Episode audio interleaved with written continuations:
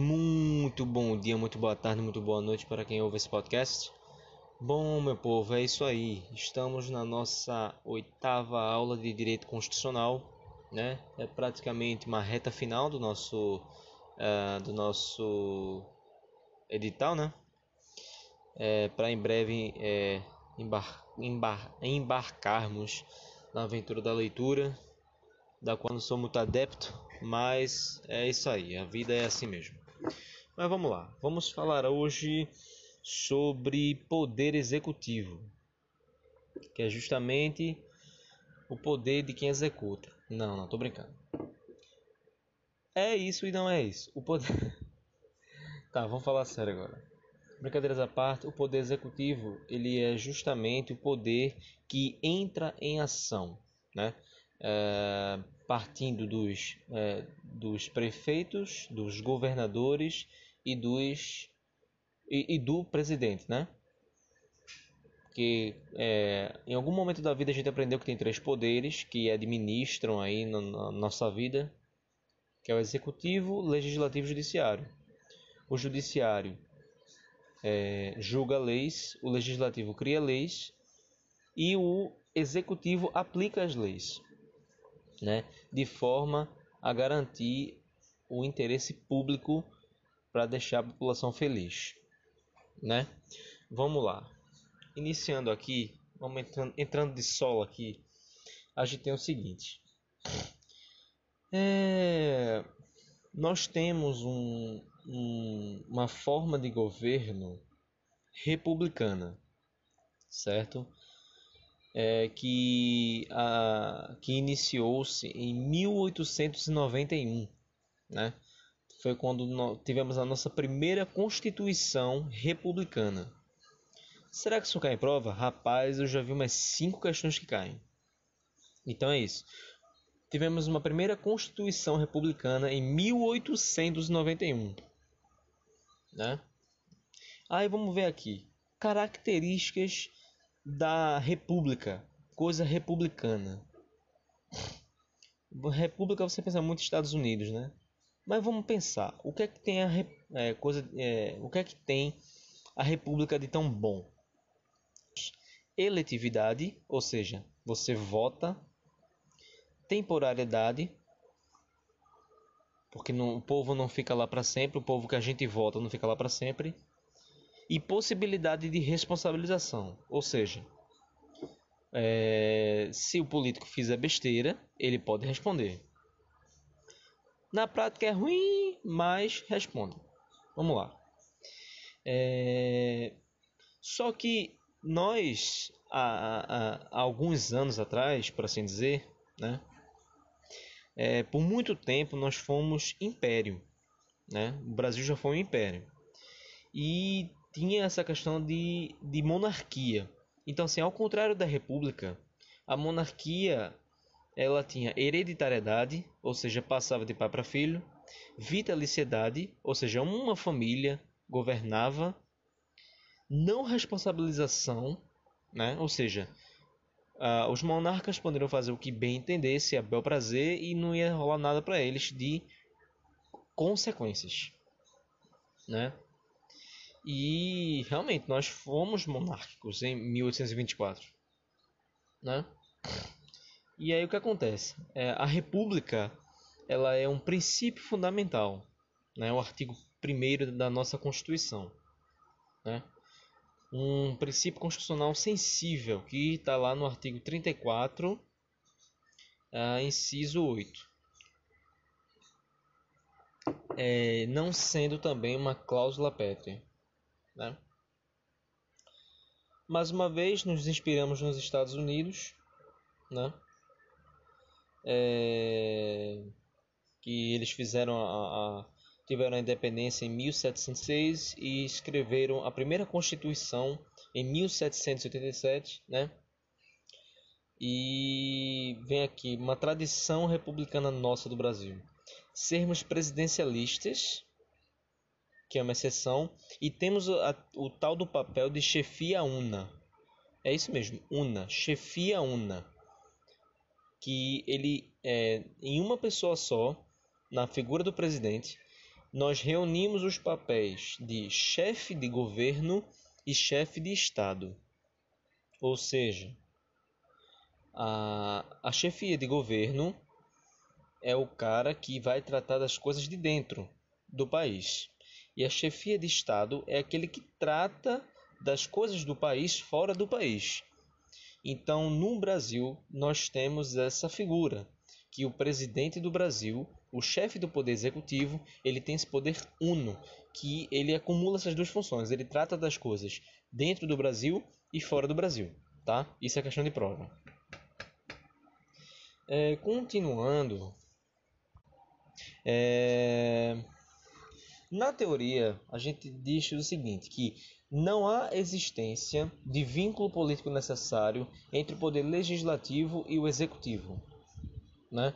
Ah, é, basicamente, o presidente ele vai se eleger e ele vai governar com apoio, é, sem apoio do poder legislativo, na teoria. Na prática, tem que haver uma, uma conversação com o poder legislativo, senão o presidente não vai conseguir governar um país sozinho. Lembrando que são mandatos fixos, ou seja, mandato é o tempo necessário que um presidente, é, alguém do poder executivo, fica. Né, fica no poder para exercer a função dele, que é governar o país, uh, o estado se for governador e o município se for prefeito, que geralmente são de quatro anos. Temos uma doutrina majoritária do STF, se não me engano, que diz que é um sistema de governo não é uma cláusula pétrea, né? Não é uma cláusula pétrea, uma coisa que vai se mudar. É... Há uma possibilidade de no futuro termos uma emenda constitucional que pode superar esse nosso modelo de presidencialismo que muita gente fala que é um modelo desgastado, mas enfim, até lá a gente mantém isso aí, certo? É... Enfim, seguindo, né, temos um pouco de introdução desse, desses modelos de presidencialismo e parlamentarismo. Né? O presidencialismo ele surgiu nos Estados Unidos porque ele queria se destoar da Inglaterra, né? Ah, a, tem aqui a chefia. Vou até corrigir um dado aqui. Ó. A chefia, olha aqui. A chefia é una. É una. Isso foi nos Estados Unidos. Isso foi dos Estados Unidos, não é do Brasil, tá? Perdão. A, a chefia é una, a qual o presidente ele acumula sozinho o che as chefias de Estado e governo, não é algo do Brasil. Isso veio de lá e a gente copiou.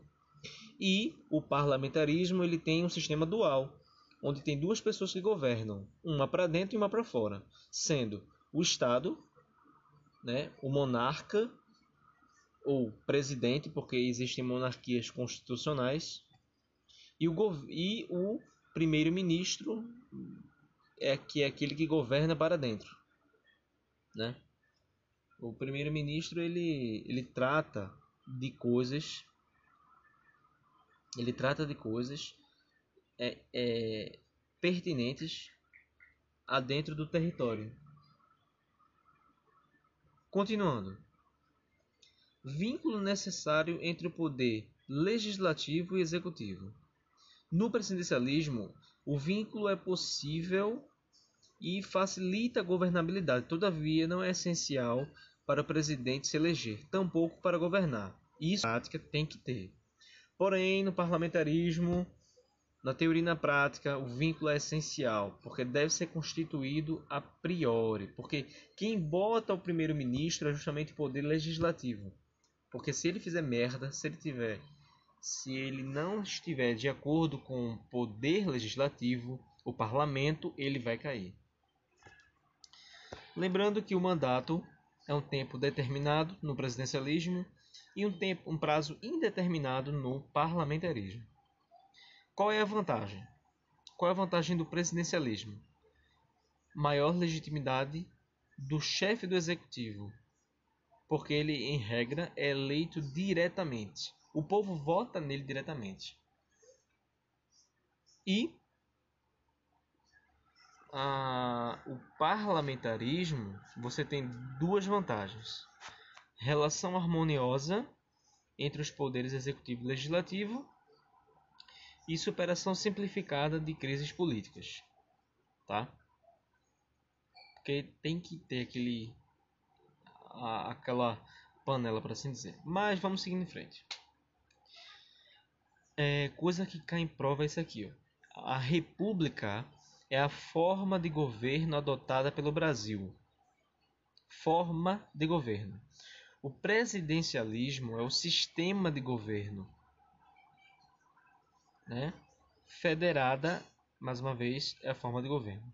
República é a forma de governo, né? República Federativa. República é a forma de governo. Presidencialismo é o sistema de governo. Certo? Seguindo em frente. É... Vamos lá. Vamos lá. Vamos entender agora aqui as atribuições do presidente da República. E retomando aqui as atribuições do presidente da República, né? O carinha que está lá em cima no Palácio do Planalto. Como bem sabemos, ele acumula duas funções, que é de chefe de Estado e chefe de governo. Certo? Vamos falar aqui das funções do chefe de Estado, governo e também de uma função administrativa. Vamos lá. A gente sabe que o Estado é quem governa para fora, né? Para dizer assim, Brasil é legal, dizer para todo mundo lá fora. Governo é fazer as coisas aqui dentro. E administrativo é organizar, né? Vamos lá. De Estado, ele tem que manter relações com estados estrangeiros e acreditar seus representantes diplomáticos, né? Governo nomear e exonerar ministros de Estado, porque o presidente não, não, não governa sozinho. Ele tem que ter uma equipe para poder é, avaliar a situação do Brasil e é, tomar medidas para que, mais uma vez, o interesse público seja alcançado. E é uma função administrativa, diz aqui, exercer com o auxílio dos ministros a direção superior da administração federal. Justo voltando lá para o chefe de Estado, celebrar tratados, convenções e atos internacionais sujeitos a referendo referendo do Congresso Nacional. Vamos lá, vamos falar um pouco devagar aqui. Tem a tal do referendo e tem o tal do plebiscito, né? Que a gente viu isso lá em direitos políticos, né? Que a gente já descobriu que direito político não é só votar e ser votado, né? Tem muitas coisas aí, muitos instrumentos os quais o, o, o, o povo pode usar aí para expressar sua atitude cidadã, né? E aí, para relembrar, o plebiscito, plebiscito basicamente é quando uma lei está para ser aprovada né? E aí o governo chama o povo e fala, ó, é, a gente está a fim de aprovar essa lei. O que é que vocês acham? Plebiscito. Né? Uma coisa que a tal da Mariana Silva, Marina Silva fala bastante. Referendo. E o, o ref, é plebiscito, tá? Plebiscito, é plebiscito, meu Deus. Plebiscito. Plebiscito. E o referendo é quando o governo já faz a lei e pergunta ao povo se o povo quer essa lei, tá? É, então é basicamente isso. Puxando outro de, de um assunto já tratado aqui, dos tratados internacionais, né? Que quando é feito por direitos humanos, tem um, tem um rito especial e ordinário, aquela história toda, que pega um ordenamento de fora e traz para cá, né? Que faz esse referendo, depois pergunta ao povo se o povo quer alguma coisa, é nessa linha. Então, o presidente, na função de chefe de Estado, ele vai celebrar os tratados, convenções e atos internacionais sujeitos a referendo do nosso Congresso. Voltando à chefia de governo, ele inicia o processo legislativo é, na forma e nos casos previstos, previstos da Constituição E administração é administrativa dispor mediante decreto sobre a organização e funcionamento da administração federal, quando não implicar aumento de despesa, é, no que nomeação ou extinção de órgãos públicos. Extinção de órgãos públicos quando vagos. Mais uma vez, dispor mediante decreto, né, porque o chefe, o, o, o presidente, ele pode fazer decretos, né, medidas provisórias, versando sobre organização e funcionamento da administração federal, quando não implicar em aumento de despesa nem criação ou extinção de órgãos públicos. E B, extinção de órgãos de órgãos cargos públicos quando vagos. Falando mais uma vez do Estado, convocar e presidir o Conselho de Defesa Nacional, B, é, B é, Governo, sancionar, promulgar e fazer publicar as leis, bem como expedir decretos e regulamentos para sua fiel execução. E administrativa, nomear o AGU, também conhecido como Advogado-Geral da União. É, vamos continuar aqui. Falar aqui de algumas coisinhas. Atribuições privativas. Vê bem. Parágrafo único, artigo 84, né? Diz o seguinte: o presidente da República ele poderá delegar atribuições mencionadas nos incisos 6, 12 e 25. Primeira parte. Aos ministros de Estado, ao PGR ou ao Advogado-Geral da União, que observarão os limites traçados nas respectivas delegações. Certo? Há coisas que o presidente ele pode delegar, né? atribuições privativas dele. Ele pode delegar, passando para os ministros, ao procurador-geral ou ao advogado-geral. Certo? Aí, aí a gente vai e revisa. Autoridades que podem receber atribuição por delegação. Essa atribu essas atribuições que são privativas dele pode receber essa, essa atribuição. Ministros de Estado, Procurador-Geral da República e o Advogado-Geral da União. Eles podem receber essas atribuições dele aí. Aí vamos aqui agora ao artigo 8.4. Compete privativamente ao Presidente da República. É, agora vamos falar aqui das coisas, né? Que, que são os incisos é, 6, 12 e 25. Aí vamos lá. Dispor mediante decreto sobre é, organização e funcionamento da administração federal, quando não implicar aumento de despesa, é, nem criação ou extinção de órgãos públicos, e a extinção de funções ou cargos quando vagos, certo? E inciso 12, conceder indulto e comutar penas é, com audiência, se necessário, dos órgãos instituídos em lei. E inciso 25, prover e extinguir os cargos públicos federais na forma da lei. É... Vamos lá, vamos revisar isso aqui. Isso cai demais em prova. Demais, demais, demais, demais, demais. Prover e extinguir os cargos públicos federais na forma da lei. Tá? É... Vamos pegar essas duas palavrinhas aí. Prover e extinguir. Como eu já disse, cai em prova. Tem algum entendimento que fala o seguinte: se ele pode prover, ele pode desprover. Isso cai em prova. E prover é algo delegável. Desprover também. Porém, extinguir os cargos públicos é uma coisa que ele não pode delegar. Então, assim, prover e extinguir os cargos públicos federais na forma da lei. Justamente, na forma da lei. A lei vai permitir alguma coisa. Então, é, é, é revisando, prover ele vai prover ou desprover. Se ele prover, ele pode desprover os cargos públicos. Agora repare, prover e extinguir são palavras bem diferentes.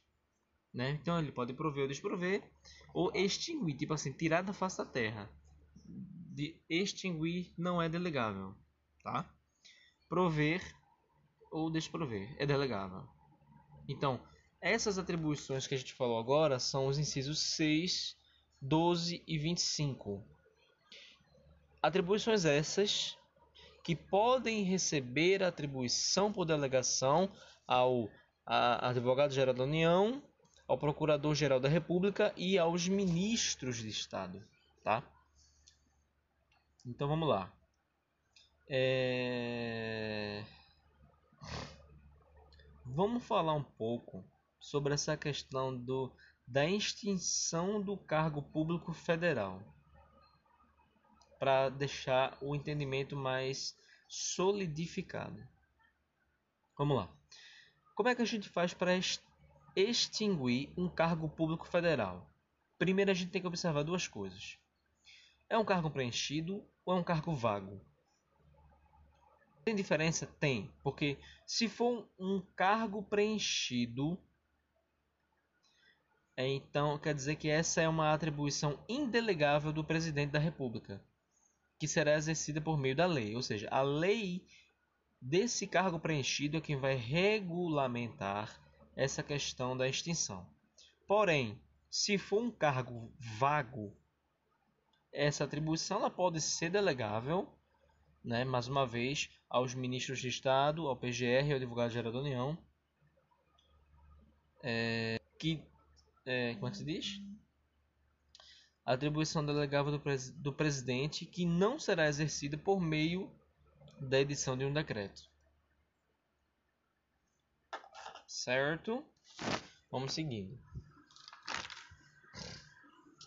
E no próximo bloco vamos agora falar das imunidades do presidente da República.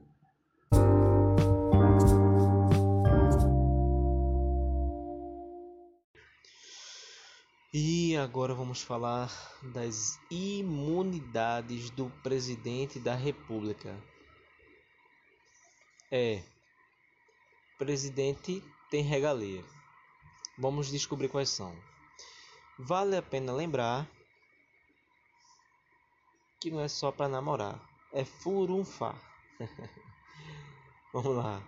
Brincadeiras à parte, a gente segue dizendo o seguinte: que o presidente ele tem, ele possui privilégios de imunidade que não são vantagens ou privilégios pessoais, certo? São prerrogativas atreladas ao cargo. Então, a partir do momento que tal pessoa atinge o status de presidente da República, ele tem aquele cargo, tem entre aspas, né? Ele está presidente da República, ele já é acrescido da imunidade, das imunidades do cargo, que são elas é, imunidades formais, né? Que diz o seguinte: enquanto não sobrevier sentença condenatória nas infrações comuns, o presidente da República não estará sujeito a prisão. Mais uma vez, enquanto não sobrevier sentença condenatória nas infrações comuns, o presidente da República não estará sujeito à prisão. Ou seja, é, enquanto, é, enquanto um julgamento não for é, processado em julgado, né? É, como é, rapaz? Agora eu não lembro mais o nome é, é quando quando um julgamento ele já foi tudo já por assim dizer né é, julgado sei que lá julgado Agora não lembro o nome não. Em infrações comuns. Infrações comuns. O que é uma infração comum? É toda a infração que está descrita, certo? Toda ela que está, que está no Código Penal. É, é, furto, roubo, etc. O que, o que, o que é que eu estou querendo dizer com isso? Afinal, o presidente ele vai ter regalia, etc, etc, etc, etc. Mas o presidente, ele, o presidente não pode ser preso, né? O presidente do Brasil ser preso, jogar o cara numa viatura de uma polícia militar.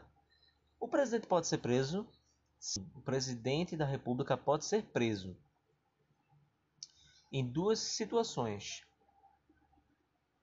crime comum,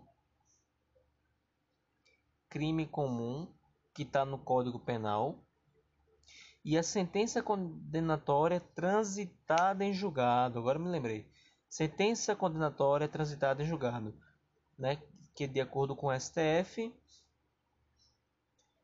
é o artigo 102, inciso 1 a linha B, que é tem que ser transitado em julgado e julgar o presidente da República em crimes comuns, ou seja, ou seja, o STF é o único órgão que tem competência de julgar o presidente da República em caso de crimes comuns.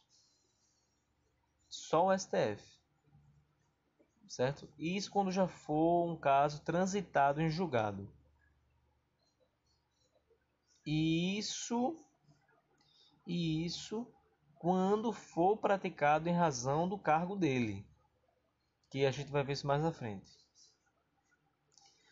Certo? Então vamos revisar. Enquanto não tiver um julgamento que for transitado em julgado, o presidente não vai ser preso. Mas, rapaz, eu vi o presidente dando um tiro na cara de outra pessoa agora na minha frente.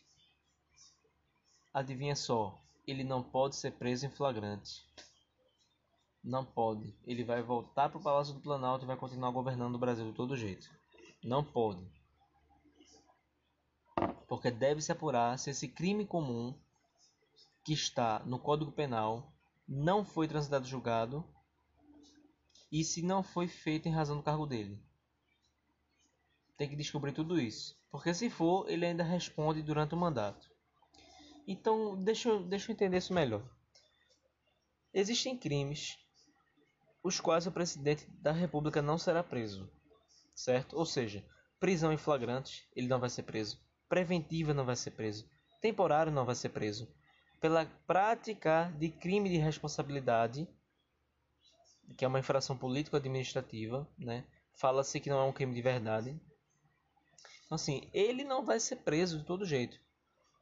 E aí você pode parar para pensar e dizer o seguinte: mas então assim, o presidente ele pode falar o que ele quiser, tipo assim, né? O nosso atual presidente é o, o Jair Bolsonaro e ele às vezes ele fala o que dá na telha dele e, e ele deveria ter mais cuidado com o que fala, né? Veja. É, e fala assim, mas ele é o presidente, ele pode falar o que ele quiser, ele tem. Ele tem. Como é que se diz? Ele tem a imunidade sobre palavras, opiniões, o que ele falar, o que ele quiser. Rapaz, cuidado com isso. Cuidado com isso. Cuidado com isso.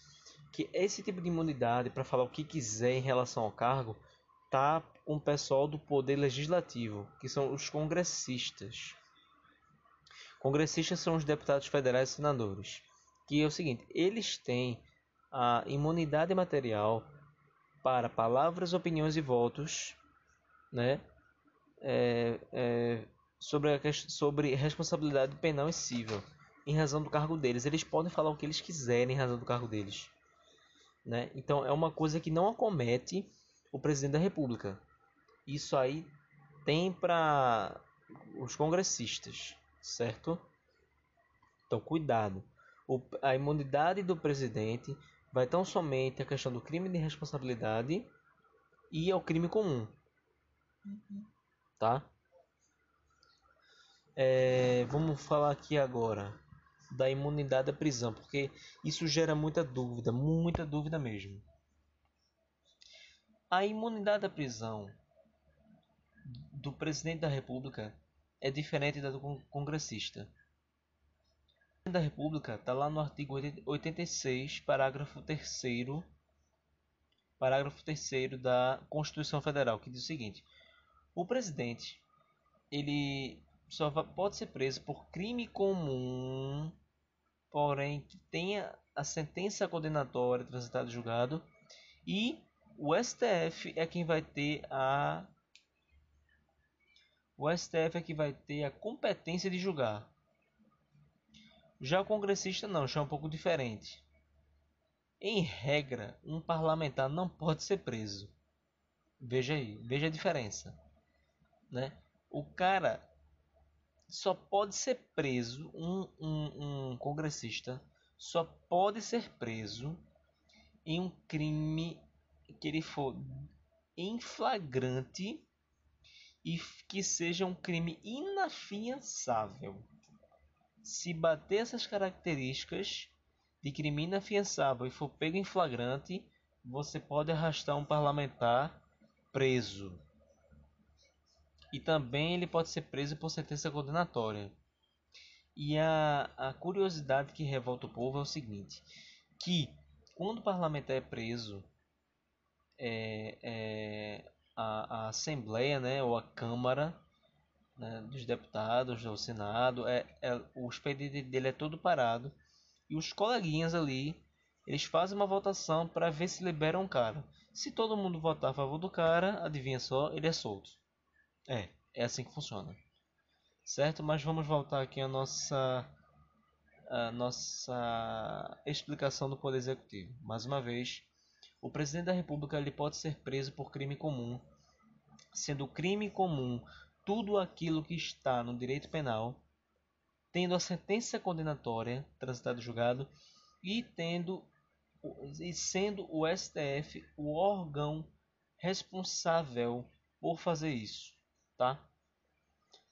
É, a imunidade presidencial não é extensível aos outros poderes do poder executivo, ou seja, governadores e prefeitos podem ser presos em flagrante, preventivamente ou então temporariamente.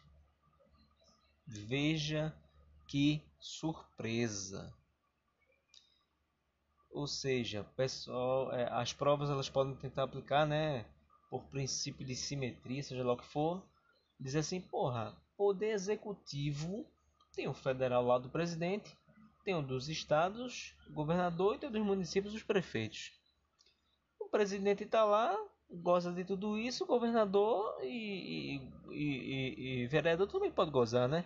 Negativo. Isso aí já foi o entendimento do STF que diz que isso de imunidade presidencial não vai passar para os outros dois. Governador e prefeito pode ser preso em flagrante, preventivamente e temporariamente tá? Vamos falar aqui da cláusula de irresponsabilidade penal temporária relativa. Rapaz, a gente sabe que o presidente da República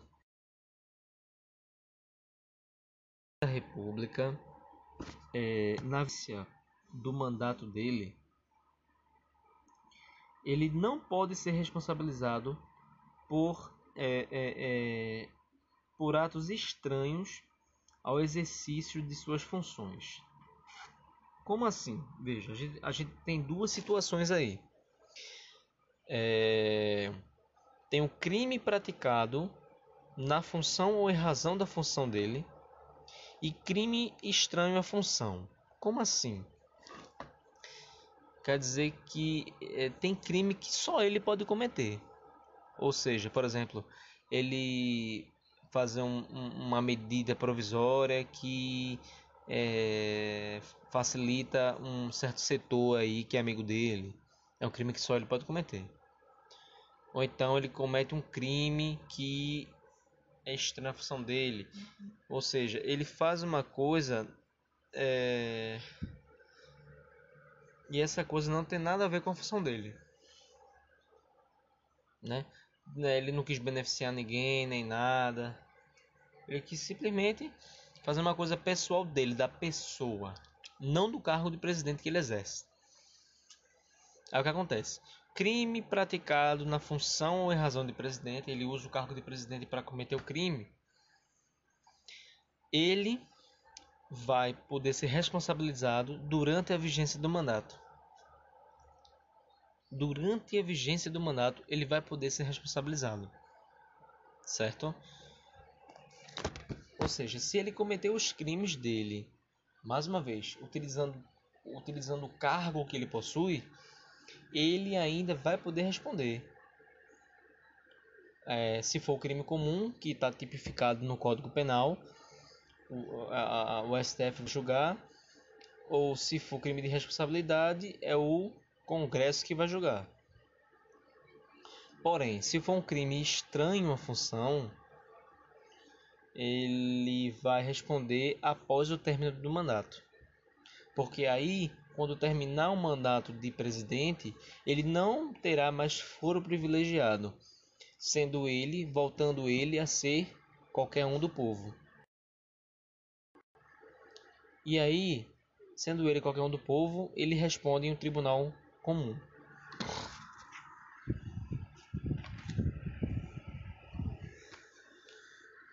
E aí tem a questão do seguinte, que é a autorização. É, diz assim, é, a gente fala muito na questão de, do, presidente poder fazer as coisas sozinho. Né? Não, véio. tem que ter uma, uma ligação entre os três poderes. Por exemplo, se o presidente faz merda né, e, e, o povo aclama que providências sejam tomadas, é o que acontece. Tem uma função que a Câmara dos Deputados ela é incumbida. Ou seja, e principalmente ela está lá no artigo 51, que é uma coisa privativa dela, que é autorizar por dois terços dos seus membros a instauração de processo contra o presidente e o vice-presidente da República e os ministros de Estado. Ou seja, o presidente ou está fazendo muito crime comum ou está fazendo muito crime de responsabilidade. O povo está muito puto, a, a, o valor da moeda está caindo, a, todo mundo está se prejudicando, não está se aguentando mais. Aí é quando o, a Câmara toma iniciativa, só ela pode, e se tiver dois terços dos membros, eles vão voltar e vai dizer, não, a gente vai meter um processo aí contra o presidente, certo? Se for aprovado, né? Se for aprovado, aí o que acontece? Admitida a acusação contra o presidente da República por dois terços da Câmara, ele será submetido ao julgamento perante o STF nas infrações penais comuns ou perante o Senado nos crimes de responsabilidade. Ou seja, ele envolve todas as esferas de poder. Como assim? Mais uma vez aquele cenário que eu informei que o presidente está fazendo muita merda, está é, tá beneficiando gente, está é, é, tá beneficiando é, certos setores da indústria, setores automotivos, né, por conta de ordem dele. Ele está matando gente para acabar com licitação.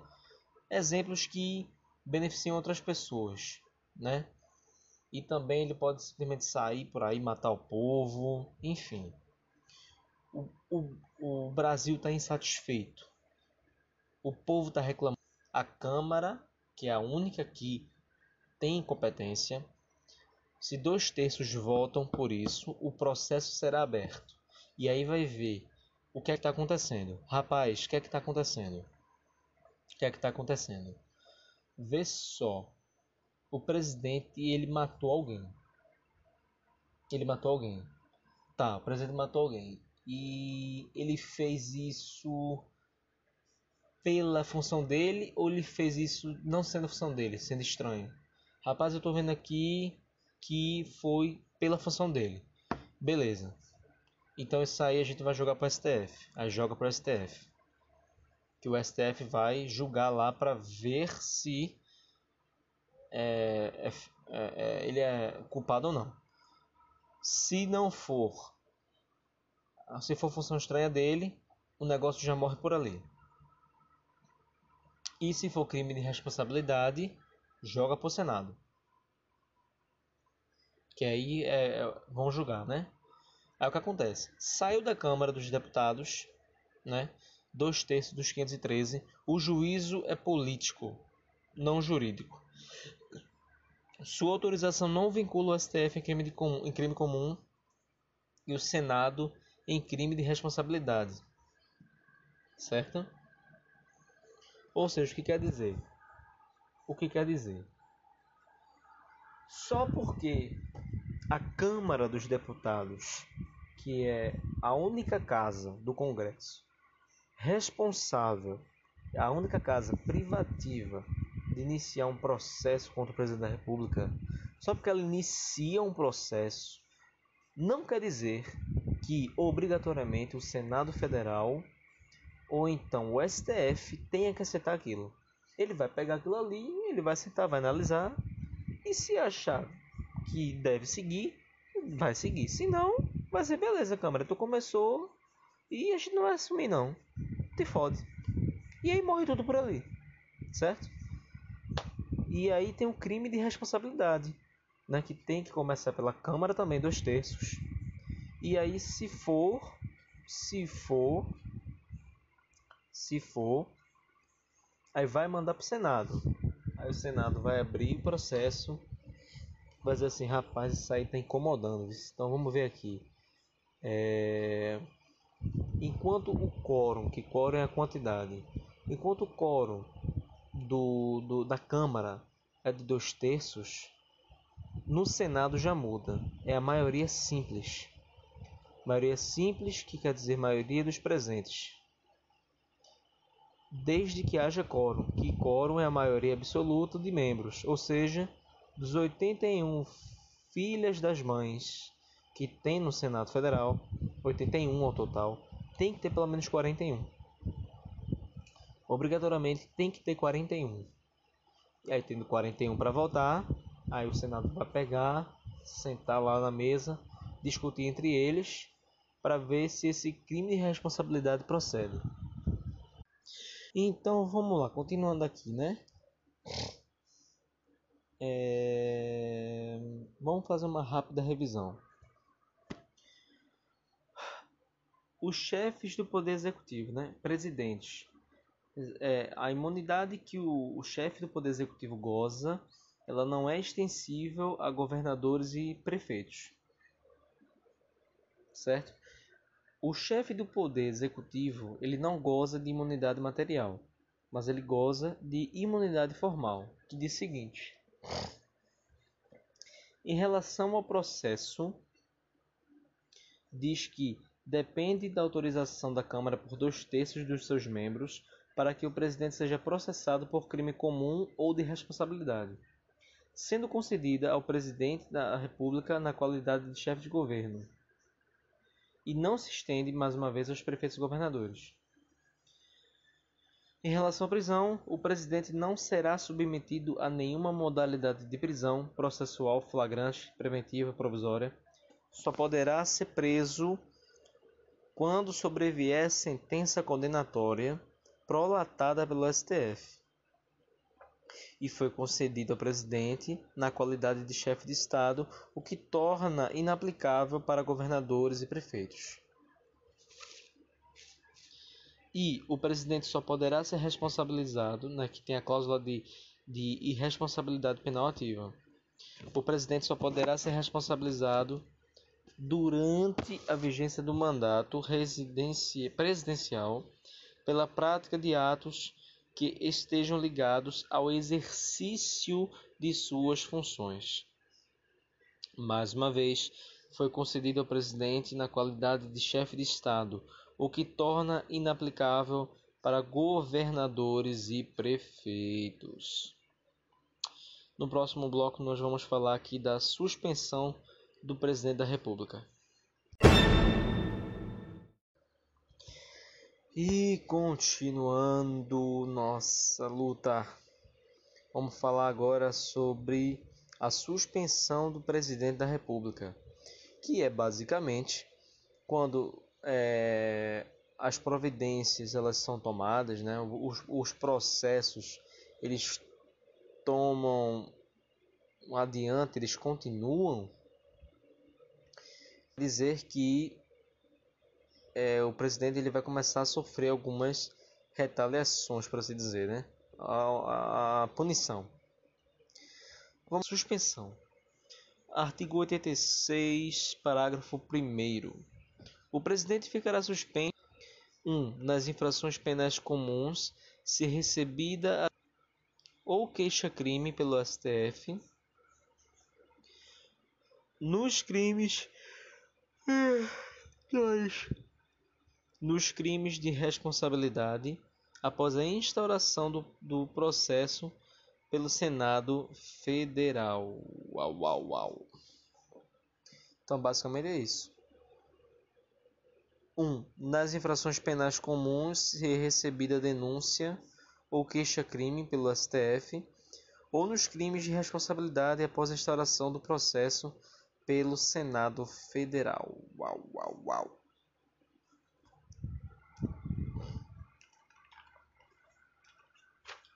Continuando, nós temos o seguinte: se decorrido o prazo de 180 dias, o julgamento não estiver concluído, cessará o afastamento do presidente sem prejudicar o regular prosseguimento do processo, porque quando se envolve uma coisa dessa, muita coisa no país fica afetada. Então, tem que ter celeridade, ou seja, rapidez né, da, da, do STF ou então do Senado para apurar o quanto antes. Se em 180 dias ninguém chegar com resultado, o presidente da República vai ter que voltar a trabalhar. Vai ter que voltar a trabalhar. E o, o, e o processo pode continuar. Não é a autorização dada pela, pela Câmara que ocasiona a suspensão do PR de suas funções.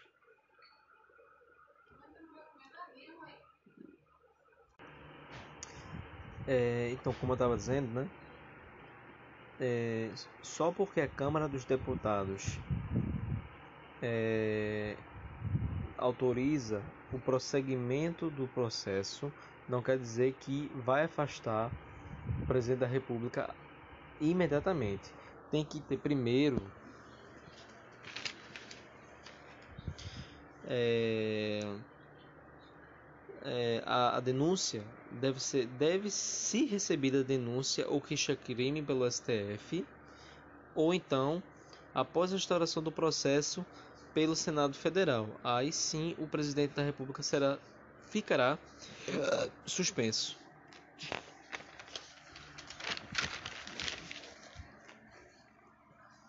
Aí nós temos responsabilização do presidente da República artigos 85 e 86, súmula vinculante 46 da Lei 1079 de, de 1950. Muita rodeio para dizer que, mais uma vez, crimes comuns serão atendidos pelo STF e os crimes de responsabilidade serão atendidos pelo Senado Federal. Tem a súmula vinculante que diz que 46 que diz que a definição dos crimes de responsabilidade e o estabelecimento das respectivas normas de processo e julgamento são da competência legislativa da União privativa. Lembrando que o crime de responsabilidade não é considerado um crime de verdade, é uma mera infração político-administrativa, né?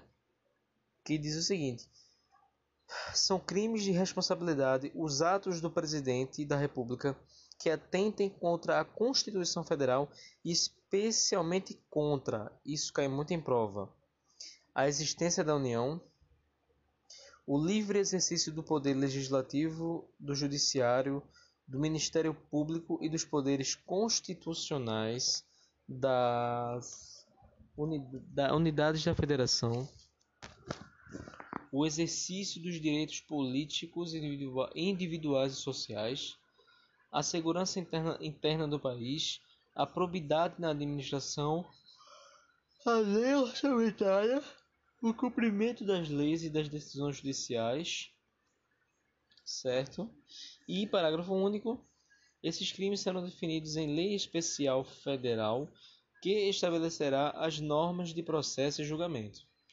Então, se tiver tudo isso aí, crime de responsabilidade. E agora vamos falar dos famosos crimes comuns. Os crimes comuns são aqueles que estão no Código Penal e na legislação penal extravagante, que diz o seguinte: desde as contravenções penais até os crimes dolosos contra a vida, passando pelos crimes eleitorais. Certo? Aí tem aqui artigo 5 inciso 38, júri. Tem aqui artigo 102, Inciso 1, a linha B, STF, crime comum na função, Câmara dos Deputados autoriza. Princípio da unidade da CF. STF é competente pelo princípio da especialidade. E STF é o único quem pode julgar sobre isso. E independente da decisão que for tomada, não dá para recorrer. Temos também a súmula vinculante 45 que diz que a competência constitucional do Tribunal do Júri prevalece sobre o fórum, o fórum por prerrogativa de função estabelecido exclusivamente pela Constituição Estadual. Ou seja, como o princípio da imunidade não pode ser passado para os governadores, aqui o Tribunal do Júri prevalece sobre o foro por prerrogativa de função estabelecido exclusivamente pela Constituição Estadual. Aí o que acontece? O vereador, né? Ele tem aqui o princípio da supremacia do, da, da Constituição Federal, crime doloso. Crime doloso contra a vida. Quem é que vai julgar um vereador se ele cometer um crime doloso contra a vida? O Tribunal de Justiça.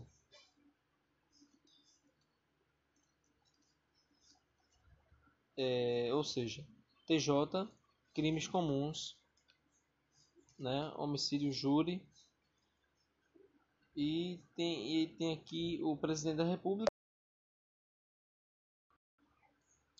homicídio na FC, júri, crime doloso contra a vida, e tem o princípio da especialidade que só o STF que vai ser praticado pelo presidente né? Ou seja, há uma diferenciação que fala que se você for pegar um vereador e ele cometer um crime doloso contra a vida, ele vai responder no Tribunal de Justiça por crime comum, né? Como furto, homicídio, como furto, TJ, homicídio, injúrio. Agora, o presidente, da, República não. Ele responde, né? homicídio. Homicídio vai ter o júri, mas esse júri é uma questão de crime comum que só poderá ser respondido no STF.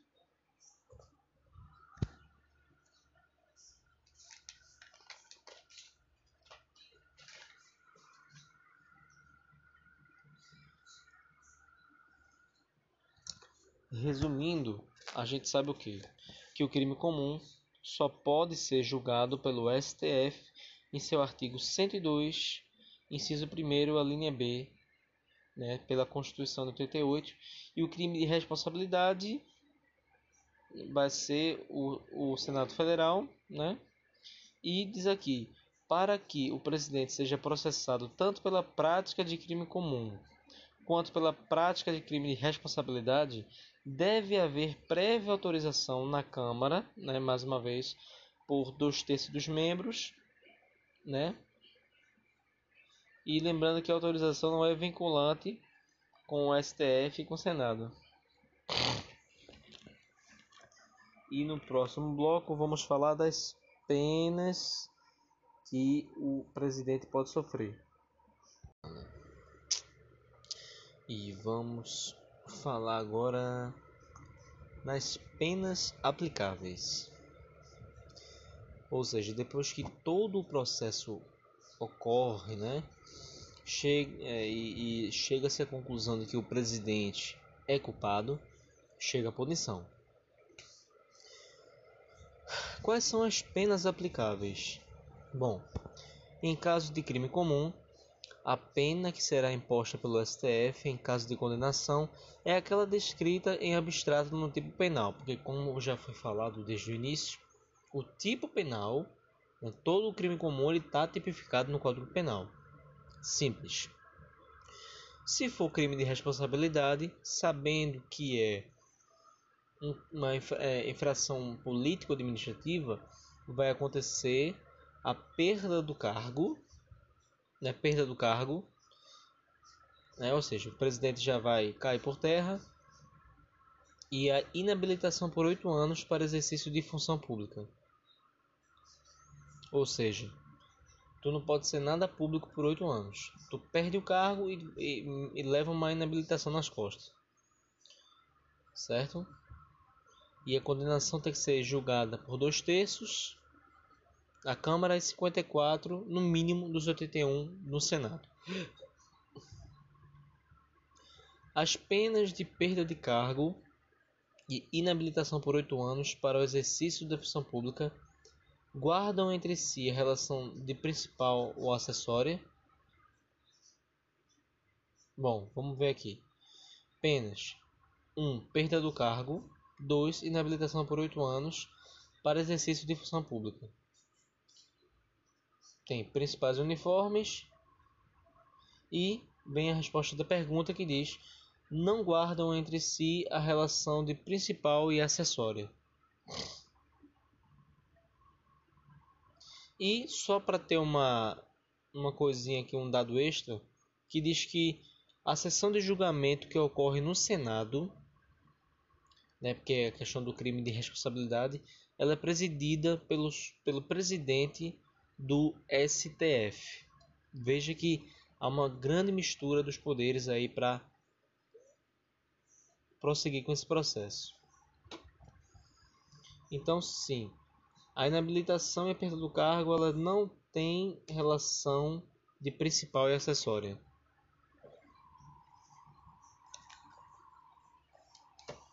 E por fim, vem aqui. É possível discutir perante o STF em recurso à decisão de mérito proferida pelo Senado Federal? Não. Não. Ou seja, do mesmo jeito que se o STF disser que o cara é culpado ou não, tu não pode ir mais além porque o STF já é o máximo.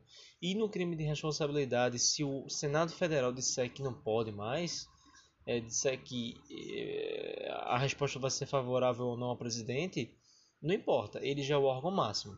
Não, a decisão última é tomada apenas pelo Senado Federal, sendo esta irrecorrível, certo?